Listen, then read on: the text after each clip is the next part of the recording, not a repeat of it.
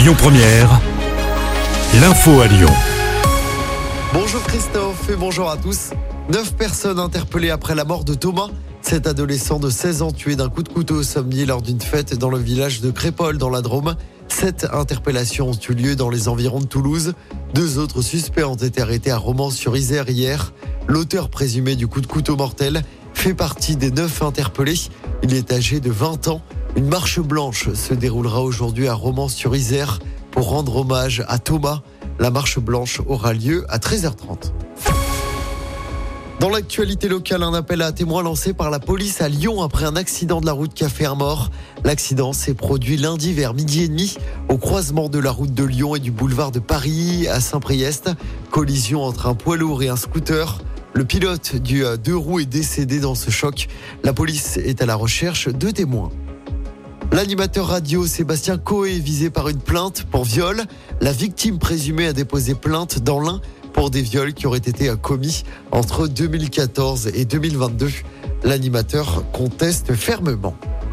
Des femmes et des enfants, au moins 50 otages, vont être libérés en échange d'une trêve des combats de 4 jours dans la bande de Gaza, accord trouvé entre Israël et le Hamas. La Maison Blanche affirme que trois ressortissantes américaines, dont une enfant de 3 ans, font partie des otages qui seront libérés.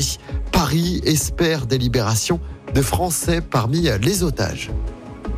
Et puis y aura-t-il une grève des trains à Noël Réponse demain, deux syndicats sur quatre ont accepté de signer l'accord sur les salaires proposés par la direction de la SNCF. Les autres ont jusqu'à ce soir minuit pour le faire. Allez, on passe au sport en football. Un petit accro pour l'équipe de France. Les Bleus ont fait match nul de partout hier soir en Grèce pour leur dernier match de qualification pour l'Euro 2024. Colomboigny et Fofana ont côté euh, bleu. L'équipe de France était déjà qualifiée et assurée d'être tête de série. Le tirage au sort de l'Euro aura lieu le samedi 2 décembre à 18h. Et puis toujours en foot, deuxième match de poule de Ligue des Champions pour l'OL féminin. Les Lyonnaises reçoivent les Autrichiennes de Saint-Polten. Coup d'envoi du match à 18h45 du côté du groupe Ava Stadium. Écoutez votre radio Lyon Première en direct sur l'application Lyon Première, lyonpremière.fr et bien sûr à Lyon sur 90.2 FM et en DAB+.